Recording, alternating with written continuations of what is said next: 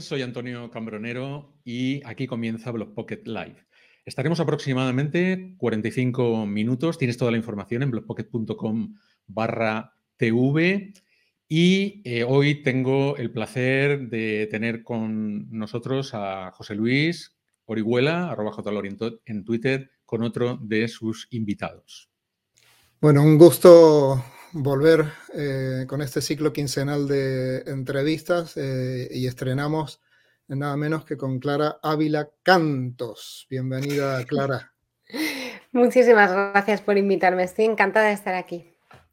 Bueno, Clara es eh, ingeniera de telecomunicaciones y MBA especializada en, en, marketing digital, dedicada a temas de contenido online y diseño de producto. Eh, es autora eh, de un libro que ya están tardando en comprar y en, leer, em, Estrategias y Marketing de Contenidos, en una colección muy interesante que se llama Social Business de, Anaya Multimedia. Es la responsable de marketing de, de GoDaddy eh, España, donde por cierto creo que tanto BlogPocket como Ecuador no tenemos registrados los dominios. Así que bienvenida Clara estrenando este nuevo ciclo de entrevistas. Muchísimas gracias por invitarme. La verdad es que es, un gusto que encontrar eh, espacios para poder seguir hablando de contenido y sobre todo con personas pues como vosotros, que para mí sois como cuando yo empecé en todo esto del el Internet, erais ya grandes referentes. Arranquemos con el contenido digital y, aclaremos un poquito si todo lo que compartimos en las redes es contenido digital o a qué le llamas contenido digital. El contenido digital es todo. Al final, un story de una marca y un story de una persona particular que está en sus vacaciones es un contenido que, se está generando y que se está compartiendo y que se está subiendo a la red. Eh, lo importante es saber si hay una estrategia detrás de, esos contenidos que compartimos. Eh, cuando utilizamos a nivel usuario las redes sociales o cuando tenemos un blog a nivel usuario o cualquier tipo de plataforma, incluso un WhatsApp que estamos mandando, como quien dice, generamos contenido de una manera pues muy espontánea, de una manera muy natural eh, pero cuando nos centramos un poco más en las marcas, bien sean marcas personales o marcas comerciales o, iniciativas o colectivos, etcétera, pues los contenidos, si somos capaces de encontrarles un sentido y de alinearlos y de crear una estrategia, es cuando, cuando nos, facilita la posibilidad de llegar a, conseguir unos objetivos. Pero para mí, contenido digital lo es todo lo que compartimos y se puede consumir desde dispositivos.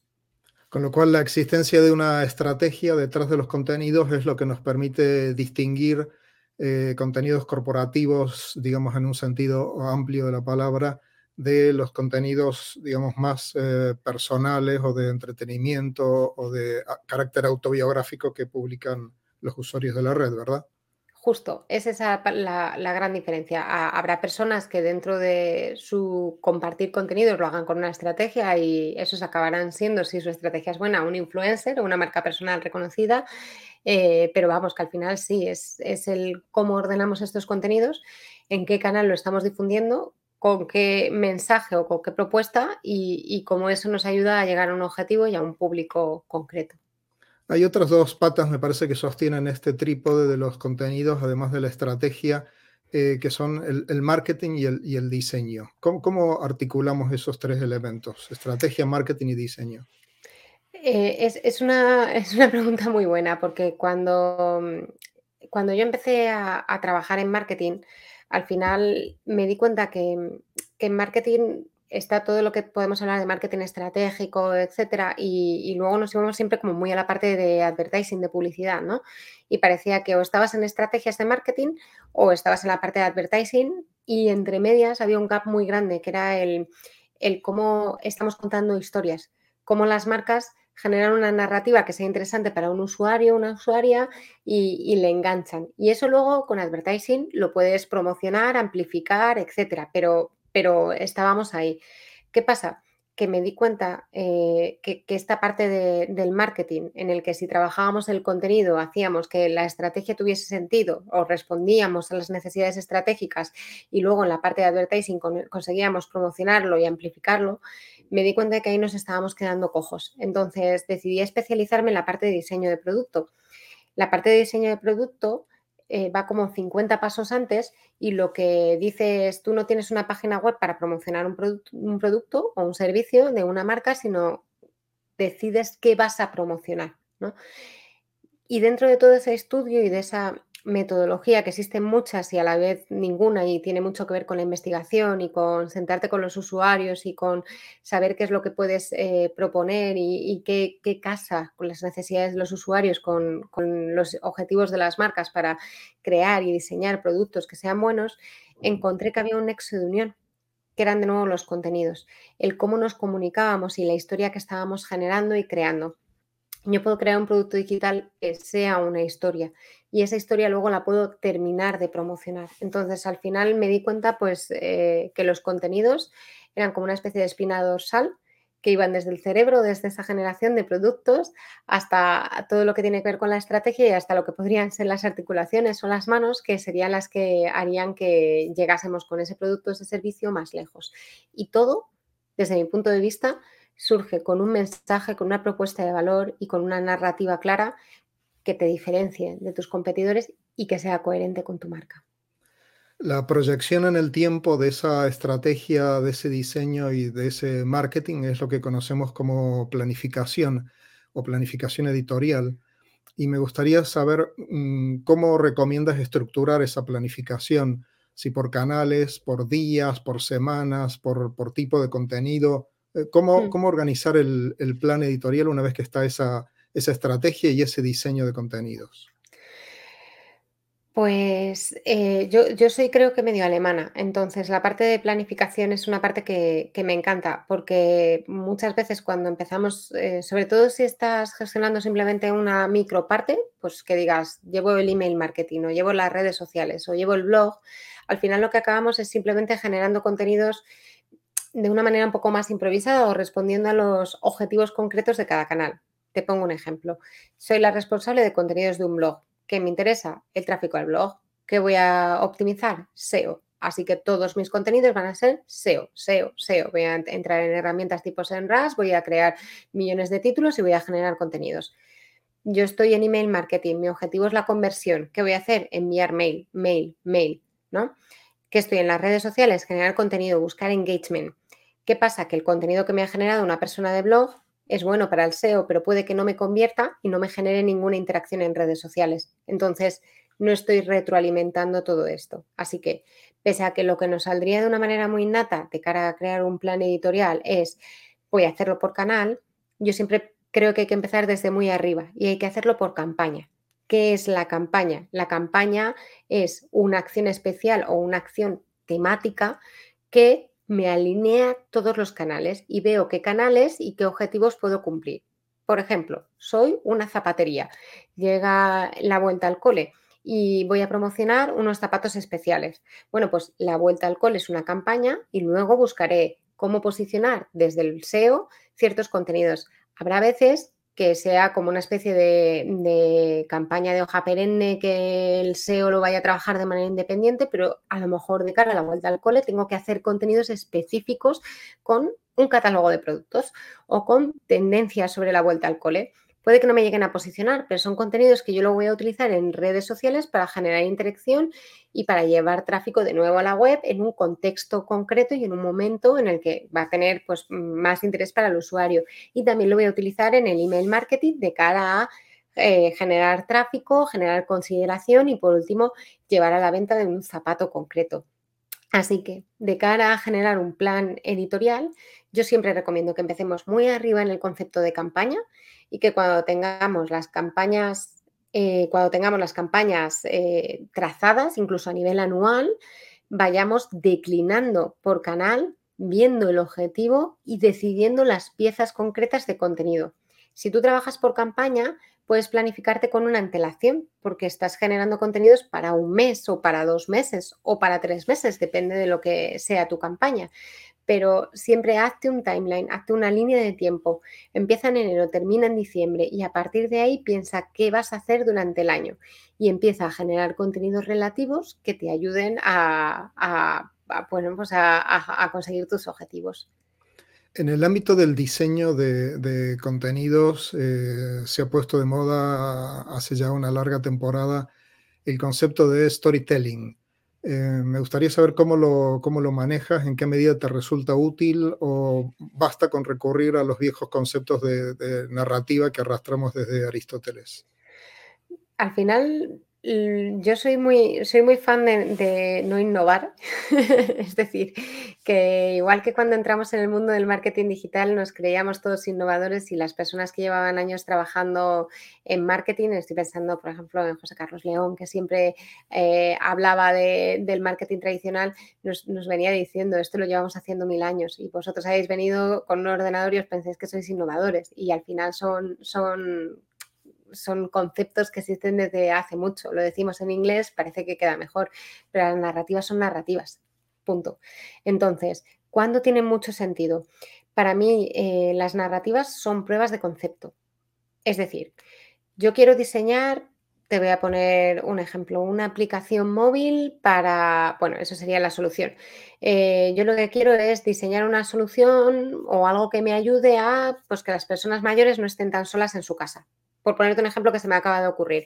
Bueno, pues lo primero que tendré que hablar es con las personas mayores para ver qué les está pasando, con los familiares para ver cómo se relacionan y de ahí crearé una solución mediante un proceso de ideación. Vale, hasta ahí llega la ideación. Yo he hecho una investigación y he hecho una ideación y he prototipado una primera respuesta. Y ahí es donde para mí empieza la narrativa. Si yo soy capaz de escribir un cómic, como quien dice, en el que explico todo el proceso, en el que explico, Menganito es una persona mayor que vive en su casa, que está sola, que pasa no sé qué, le han traído esta solución, esto le ayuda a estar en contacto con este, con este, con este. Ahí es donde empieza una narrativa que me ayudará a explicarlo a distintas personas y testear si es un, proyecto válido o no, y me ayudará posteriormente a contarlo, bien sea en una página web, bien sea en una aplicación, sea donde sea, para que la gente entienda qué es lo que yo quiero conseguir. Y cuando soy capaz de contarlo, entramos en la parte del marketing para promocionarlo y hacerlo más grande. Otra de las tendencias clara, eh, bastante evidente en los últimos tiempos, es el papel eh, que están jugando los influencers eh, en lo que podríamos llamar estrategias de, marketing de contenidos. Em, ¿Cómo conceptualizas tú la función de estos nuevos agentes, de estos nuevos intermediarios en, el diseño de este tipo de, proyectos o de campañas? Bueno, creo que sobre los influencers hay no solamente una tendencia, sino que hay una posible polémica, ¿no? O sea, como que al final eh, sabemos que son personas que han trabajado mucho sus redes sociales para conseguir muchos seguidores. Digo redes sociales porque suelen ser nativos digitales y alguno tendrá una web importante, pero suelen ser personas con mucho alcance en redes. Em, se han creado incluso un papel directamente eh, y, sirven en ocasiones como altavoz. Y como altavoz, que luego, pues bueno, estamos viendo que, incluso algunos están teniendo luego problemas porque están tan comprometidos que no pueden descansar, responden tanto ante las marcas que, tienen incluso problemas mm, de ansiedad, etcétera. Es, es, un escándalo conocido que se está viendo como muchos influencers están dejando las redes porque pues directamente han petado. Para mí, como marca, un influencer puede ser un altavoz, pero para mí debe ser un actor principal. Te pongo una diferencia. Eh, nosotros en GoDaddy tenemos una campaña basada en influencer marketing 100%, en el que hay cuatro influencers que forman un equipo, el GoTeam, y ayudan a digitalizarse a pequeñas empresas. los, los, influencers son un altavoz, pero son un actor, son parte del GoTeam, son parte de la campaña. Y para mí eso tiene mucho más sentido. Eh, cuando solamente le dices pon un tweet promocional o pon un stories o lo que sea, pues se queda un poco en no sé si me lo creo o si no me lo creo. Así que para mí una de las claves que tienen que tener estos influencers o el marketing de influencer es que sea continuo, que, sea coherente con el mensaje que está diciendo la marca, o sea, que no cojas a un influencer simplemente por su alcance, sino que tenga un sentido real y en el que involucres al influencer para que sea un actor dentro de tu marca y no simplemente un difusor de, contenidos meramente.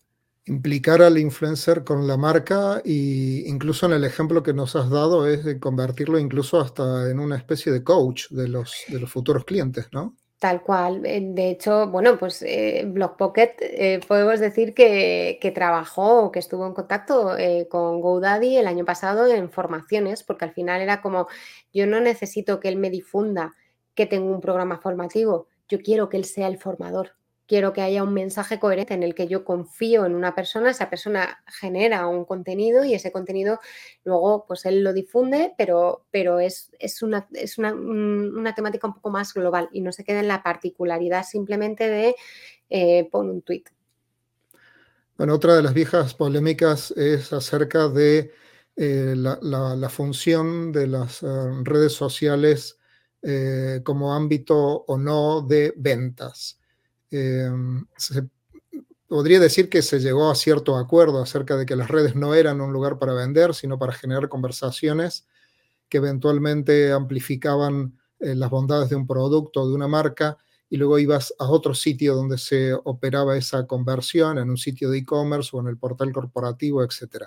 Entonces, Clara, ¿seguimos asumiendo que no son sitios para vender las redes o eso ha cambiado? Eso ha cambiado, las redes sociales son para vender. Es decir, con las redes sociales trabajamos la marca. Y esto es así. Si eres una marca que no respondes en el servicio de atención al cliente, pues te caerán lluvias de, de, quejas. O si eres una marca que tienes un mal producto, te caerán lluvias de quejas. Si haces una campaña poco coherente, eh, también te caerán eh, lluvias de quejas y de comentarios. Hace poco una marca de chocolates propuso una campaña que fue tachada de homofóbica y, y le cayeron eh, también muchas críticas pero desde las redes sociales se vende. Y esto es, es, una realidad. No se vende de una manera orgánica. O si se vende de manera orgánica es por obra y gracia del Espíritu Santo. Pero eh, si tú tienes una buena estrategia de publicidad, si se vende una estrategia de publicidad tan sencilla, entre comillas, como si no tienes ni un duro y empiezas ahora a crear una campaña publicitaria, lo único que tienes que hacer es instalarte un píxel de Facebook que te sirve para um, Facebook, Instagram, etcétera, y hacer una línea de remarketing que ya con eso vas a empezar a generar ventas. Si ya quieres vender de una manera más proactiva, simplemente tienes que buscar acciones que generen tráfico a la web para aumentar tu tráfico a la web y aumentar tu audiencia de remarketing. Pero existen los funnel, existen las ventas online y las redes sociales eh, ya no se utilizan para conversar porque la gente no conversa con marcas. Yo no me levanto por la mañana y digo, uy, me apetece hablar hoy con los de Iberia. No, al final mmm, me hablo con los de Iberia si me han perdido la maleta. Si no, no tengo nada que hablar con esos señores. Pueden servir para inspirar, pero al final la estrategia que debería de tener Iberia o una compañía de vuelos sería inspirarme en un viaje, que yo entre en su web y luego hacerme remarketing para recordarme que tengo ofertas en vuelos, ¿no? Y, creo que sí, que es importante decirlo, desde las redes sociales se vende. Hay dos canales que han tenido un, un, auge, yo creo que bastante fuerte con motivo de la pandemia, como son los podcasts y las newsletters. Y me gustaría preguntarte, ¿crees que hay riesgo de saturación? Eh, ¿Sigue habiendo lugar para la creatividad y para hacer cosas originales nuevas en, en alguno de estos dos canales? ¿Cómo ves el, el fenómeno de podcast y de newsletters? Las newsletters para mí siempre han sido un canal que de cara a la conversión es, es, muy importante y suele ser, sobre todo en pequeñas empresas, uno de los canales que, que, genera más venta, siempre y cuando se tenga una buena estrategia y una baja inversión publicitaria. Si tienes una inversión publicitaria muy grande, pues bueno, ya es, ya es otra historia, pero eh, creo que nos ayuda muchísimo las newsletters cuando trabajamos en generación de lead a, a rentabilizar otras inversiones que se están haciendo. Eh, cuando hablamos de seguimiento de noticias o seguimiento de canales de contenidos, creo que la newsletter de nuevo es muy importante. Es decir, eh, yo diariamente no puedo entrar en todas las webs eh, de contenido que me interesan. Me suscribo a su newsletter y recibo un resumen. Ojalá tuviera tiempo de ver cinco webs diarias, pero al final prefiero recibir cinco correos y decidir dónde entro y dónde no. Así que creo que saturación no. Eh, saturación no siempre y cuando seas capaz de ofrecer un contenido diferencial y de enfocarte mucho en tu público objetivo. Sobre los podcasts, eh, te, comentábamos antes entre bambalinas que para mí son eh, el gran fenómeno a, a seguir investigando porque si bien es cierto que los podcasts llevan toda una vida, o sea, yo recuerdo cuando hablaba con Juan Villeiro de Pincho de Tortilla, o sea, que es como llevamos millones de años hablando de podcast, sí creo que hay un auge, que los datos eh, los, puedes ver y, entras en, plataformas que sí que están generando estudios de mercado y ves que, cada vez hay más. Eh, y, también creo que hay más demanda por parte de los usuarios.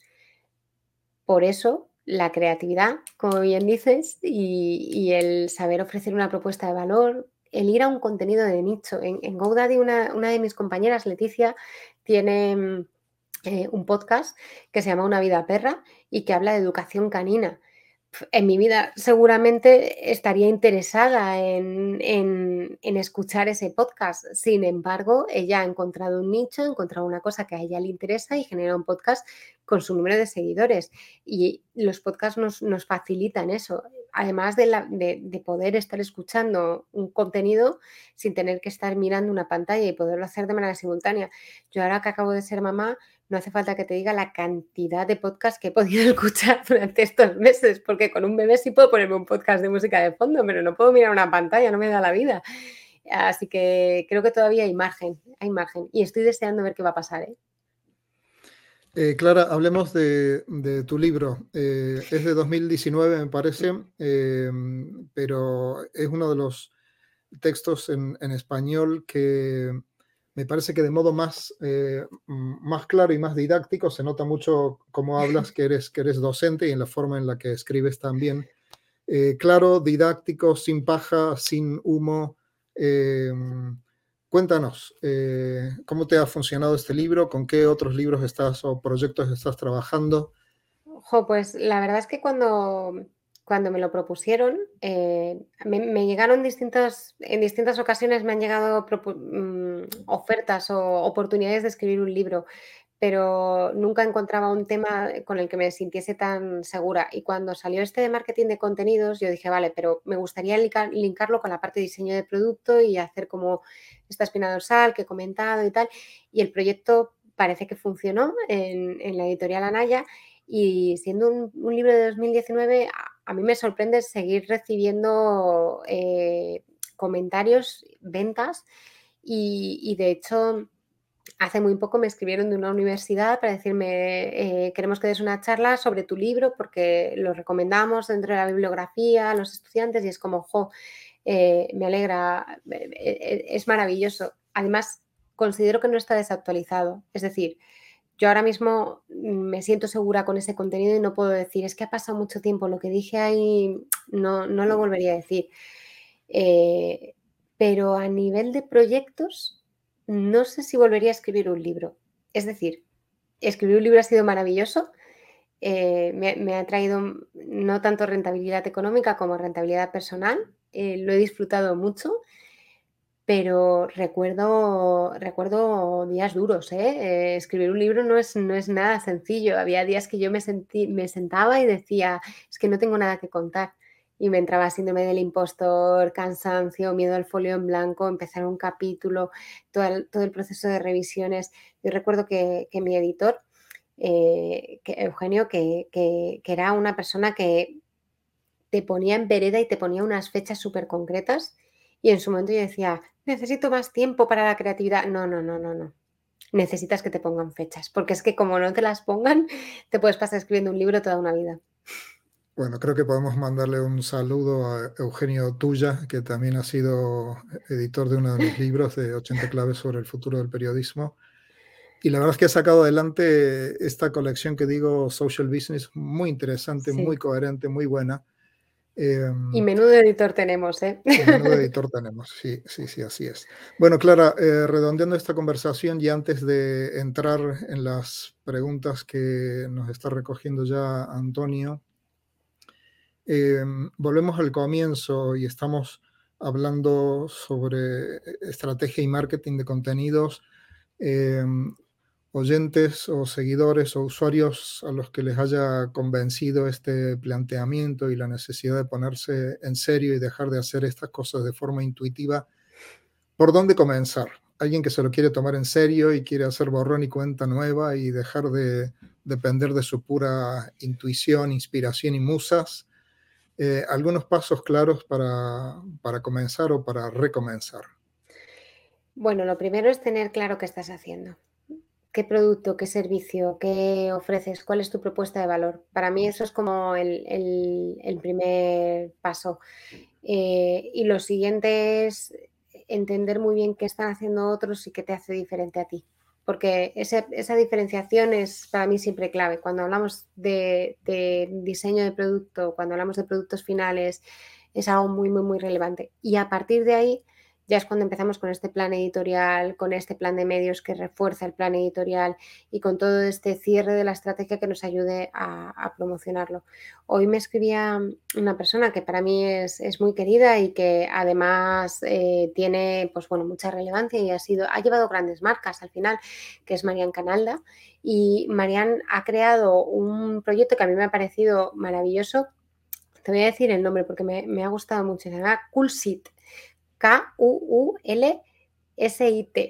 Y es una newsletter diaria de qué está pasando en Internet. Entonces, tiene su, proyecto y ha dicho, yo, mi propuesta de valor es, soy capaz de generar contenidos de muy buena calidad, muy actualizados y muy divertidos. Así que voy a demostrarle al mundo que eso es lo que yo quiero hacer. Ha creado su página web, su registro de newsletter y manda todos los días una newsletter con, con alguna chorrada, pero en el que ella está poniendo en valor de nuevo su capacidad de generación de contenidos, eh, cómo está centrada en la actualidad y no cuenta cosas del pasado y, todo eso. Entonces, ella tenía muy claro qué iba a hacer, ha desarrollado el proyecto a nivel web, que para mí es un poco el core, y a partir de ahí ha dicho cómo lo voy a difundir newsletter y ha tenido muy claro cuál era el proceso.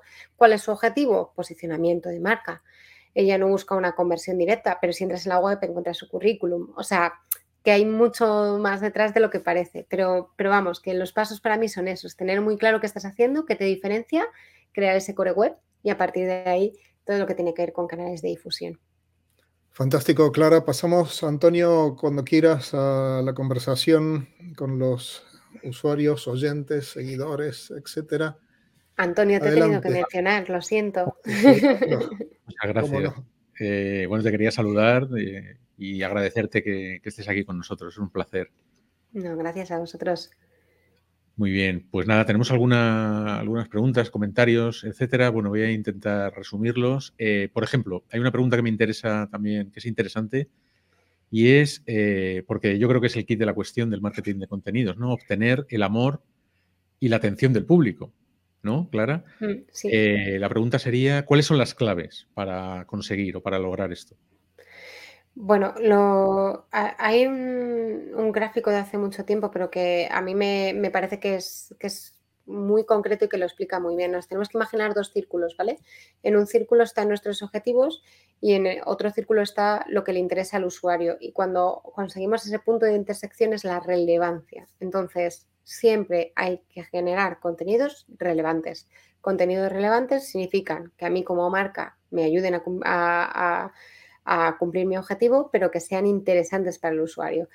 Típica broma. Yo no puedo ser una marca de lavadoras y hablar de gatitos porque a la gente le guste ver gatos en Internet, pero sí que es verdad que a lo mejor puedo encontrar un contenido que es interesante como por ejemplo cómo cuidar tus prendas de ropa, cómo hacer eh, que permanezcan más tiempo limpia. A nadie le interesa la lavadora, pero sí cómo quitar una mancha concreta. Es un ejemplo que se me acaba de ocurrir, pero que nos puede servir de manera ilustrativa. Esta relevancia también tiene un tema temporal. Cuando pasan cosas en la actualidad, tenemos que intentar acercarnos a esas cosas siempre y cuando sea posible para la marca. No tiene sentido que ahora mismo todo el mundo hable del volcán de La Palma porque hay marcas que no tienen ninguna relación con eso y que no, tiene sentido que lo hagan. Pero sí a lo mejor con ciertos valores que se están desarrollando en, la sociedad y, y, que las marcas tienen que empezar a comprometerse. O si ahora que se acerca Halloween, Navidades o momentos de ese estilo. Entonces, el momento temporal afecta y es una persona de prensa, te lo diría muchísimo más todavía. Eh, el Día Internacional de siempre funciona, eh, pero siempre hay que pensar en qué le interesa al usuario y qué se alinea con, la marca. Muy bien. Em, ¿Por qué el email marketing tiene muchísimo más poder de ventas que las redes sociales. Es algo que comentas en el libro, creo que es un apartado, ¿no? Si no sí. Sí, sí, sí. O sea, al final el, email marketing eh, es una parte que está en la parte de abajo del funnel, top of the funnel. Entonces, las redes sociales es, podríamos decir, matar moscas a cañonazos. Llegamos a un público muy grande. Por mucha segmentación que utilices, o eres muy máquina generando segmentaciones en, en redes sociales, o al final lo que vas a hacer es irte a un público muy amplio pero en email marketing son personas que te han dejado su correo electrónico, o sea, que ya han dado el primer paso. Puede que nunca conviertan y puede que nunca compren, pero si te han dejado el correo electrónico es porque tu marca les interesa de una manera muy concreta. No es lo mismo empezar a seguir o ver por publicidad una publicación en redes que directamente haber dado el correo electrónico.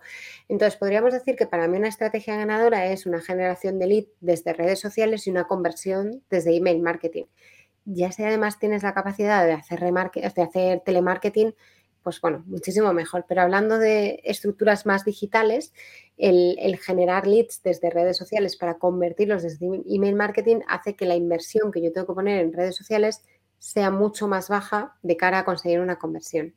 Y la conversión siempre va a ser atribuida al email marketing. Danos algunos consejos para mejorar una newsletter. Solo unos. Podría estar 10 horas hablando del tema y es literal. unos poquitos los que te a una isla desierta. Mira, a ver, eh, lo más importante es crear buenas segmentaciones. Es, vital eso. Es, si, si, solamente tienes una segmentación y bueno, es muy pequeñita, pues puedes ir a todo el mundo. Pero siempre tienes que pensar qué quieres conseguir con un segmento concreto.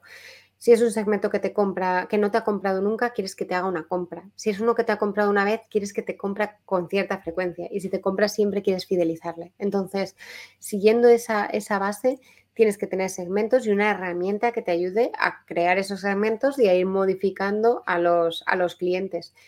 Cuando ya tienes esos, esos, segmentos, a la hora de crear el contenido, enfócate en eso que, estás, que quieres hacer. Es decir, si una persona se ha registrado en tu newsletter pero no te ha comprado nunca, tienes que tirar de oferta, tienes que tirar de consideración y tienes que, intentar que te compre una vez. Si es una persona que te ha comprado una vez y que lo que quieres es que te compre con cierta frecuencia, tendrás que darle de nuevo un descuento o una recurrencia de compra. Recuerdo una marca de cremas que me enviaba un correo electrónico cuando se me iba a acabar la crema para recordarme que tenía que comprar el siguiente. Entonces, creo que esas son las importantes. Y lo siguiente, por resumir todos los consejos sobre redacción de, newsletter, escribe la newsletter que te gustaría recibir. Respeta a la persona a la que le envías, igual que te respetarías a ti mismo. No envíes una newsletter de mierda solamente porque te lo, te lo mande un jefe o porque esto dice que funciona mejor. O sea, ten criterio. Piensa que te gustaría que una marca te enviase. ¿Y hay redes imprescindibles o la elección de canales depende de los objetivos y de los públicos? De los públicos, totalmente. Si una empresa es un business to business, no le voy a decir que se vaya a Instagram, tiene que estar en LinkedIn y tiene que estar de manera muy activa. Ahora mismo yo sí creo que Instagram, por ejemplo, es una red social en la que estamos viendo que, que, que hay un auge y un crecimiento, pero yo no tengo muy claro qué está pasando con TikTok y tampoco tengo muy claro por qué Facebook, que parece que está siempre desaparecida, suele ser uno de los canales más importantes de conversión a nivel publicitario para gran cantidad de marcas. YouTube lleva toda la vida, pero no se va a ir. Por mucho que Facebook intente poner vídeos y embeber y no sé qué, no, no lo van a conseguir. Entonces, creo que hay que tener muy en cuenta cuál es tu público. E insisto, un business to business tiene que cambiar su estrategia totalmente. Yo no le abriría un perfil de Instagram a priori. Muy bien, Clara. Pues José Luis, no sé si tienes algo que, añadir. Fantástico. Me parece que em, la tendencia de las plataformas a, copiar funcionalidades entre sí, es decir, eh, lo que ocurrió, por ejemplo, con el fenómeno de las, de las stories, ahora está ocurriendo con el audio eh, en comunidades en directo. Em, ¿cómo, ¿cómo, te impacta, cómo afecta tus estrategias de, discernimiento entre canales cuando los canales empiezan a copiar sus funcionalidades entre ellos? Bueno, las copian, pero no siempre funcionan. Es decir, mm, cuando crearon las stories Instagram para copiar a TikTok, eh, fue un acierto. Cuando empezaron a poner todas las stories, tengo mis dudas. O sea, yo sí veo que, por ejemplo, los estados de WhatsApp la gente genera contenidos que son diferenciados a los de Instagram, pero en Instagram y en Facebook son prácticamente una copia que puedes o no poner, ¿no? Em, en LinkedIn yo veo súper pocos estados. Entonces, al final, lo único que tú tienes que adaptarte es a, cómo funciona una red, a qué funcionalidades tiene y, si tú quieres o no quieres eh, adaptarte o probarlo. Yo, por ejemplo, utilizo Twitter, últimamente utilizo un poco menos Twitter, pero es, mi red social principal. Eh, y sin embargo, yo no utilizo las stories, ni el formato como quiera que se llame en este caso.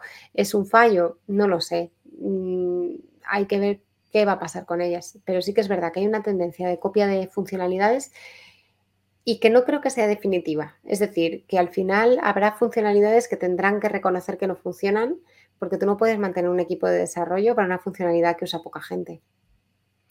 Finalmente, Clara, hay una polémica recurrente en, LinkedIn acerca de cuáles son los contenidos aceptables en esa red social que comenzó siendo realmente muy de perfiles profesionales y de compartir eh, temas relacionados con la búsqueda de empleo, el desarrollo profesional, etcétera, y cada vez se va ampliando más a temas que son de una índole distinta a lo estrictamente profesional o temas colaterales. ¿Cómo ves esta polémica y cómo te parece que está evolucionando LinkedIn como plataforma? Bueno, yo estoy totalmente de acuerdo con lo que, con lo que apuntas. Creo que LinkedIn nació con un propósito y creo que debería de mantenerlo. Es decir, em, compartir temas personales en LinkedIn, salvo que sea algo muy, muy importante o que afecte a tu carrera profesional, creo que no deberías de hacerlo ahí. Es decir, si quieres decir que te has casado, ponlo, ponlo en Facebook, ponlo en Instagram, pero quizás LinkedIn no es el sitio más, más adecuado. Eh, y, también creo que LinkedIn está en ocasiones muy mal utilizado por las marcas y hay mucho spam hablando directamente. Entonces, yo creo que LinkedIn sí que puede ayudar a las personas a crear marcas personales y, a eh, destacar mm, parte del trabajo que hacen y creo que ese debería ser el contenido de, las, de la mayoría de las actualizaciones que se realizan. Eh, creo que el perfil cada uno debe de tenerlo, independientemente de si compartes o no información, debes de tenerlo muy cuidado y utilizarlo casi como un directorio, ¿no? Yo, yo LinkedIn lo veo como un directorio, si bien es cierto que, que me interesa mucho las publicaciones que hace la gente, cuando hablan de, su, de sus logros y de su carrera profesional, no cuando me comparten un meme, porque para ver memes me voy a otro sitio, pero sí me interesa ver logros, hitos o contenidos relevantes. Por ejemplo, cuando has publicado lo de este podcast en, LinkedIn, a mí me ha parecido muy relevante porque es algo que habla de nuestra profesión eh, y, creo que LinkedIn es el canal en el que le podemos dar difusión es para mí de cajón, ¿no? Pero no, siempre, a veces me encuentro memes o, vídeos virales que la gente nos comparte en LinkedIn y no siempre me encajan con los perfiles. También hay que analizar cada perfil, ¿no? Hasta aquí la conversación con Clara Ávila Cantos sobre marketing, estrategia de contenidos, gestión de contenidos. Hemos aprendido muchísimo hoy contigo. Gracias, eh, Clara. Nos despide Antonio Camaronero. Muchas gracias. nada, muchas gracias, Clara, efectivamente, y a ti, José Luis. Y nada, dejarme antes de terminar que anuncie el episodio del próximo, eh, de la próxima semana. Vamos a tener con nosotros a Vanessa Zablab, que precisamente nos va a hablar de cómo ha conseguido eh, 2.000 suscriptores por email en una, en una semana. ¿no? Y bueno, creo que esto es un caso de éxito y vamos a comentarlo. Así que nada, y, nada más. Eh, estamos en un próximo episodio la próxima semana, efectivamente. Saludos. Muchas gracias por todo. Hasta pronto.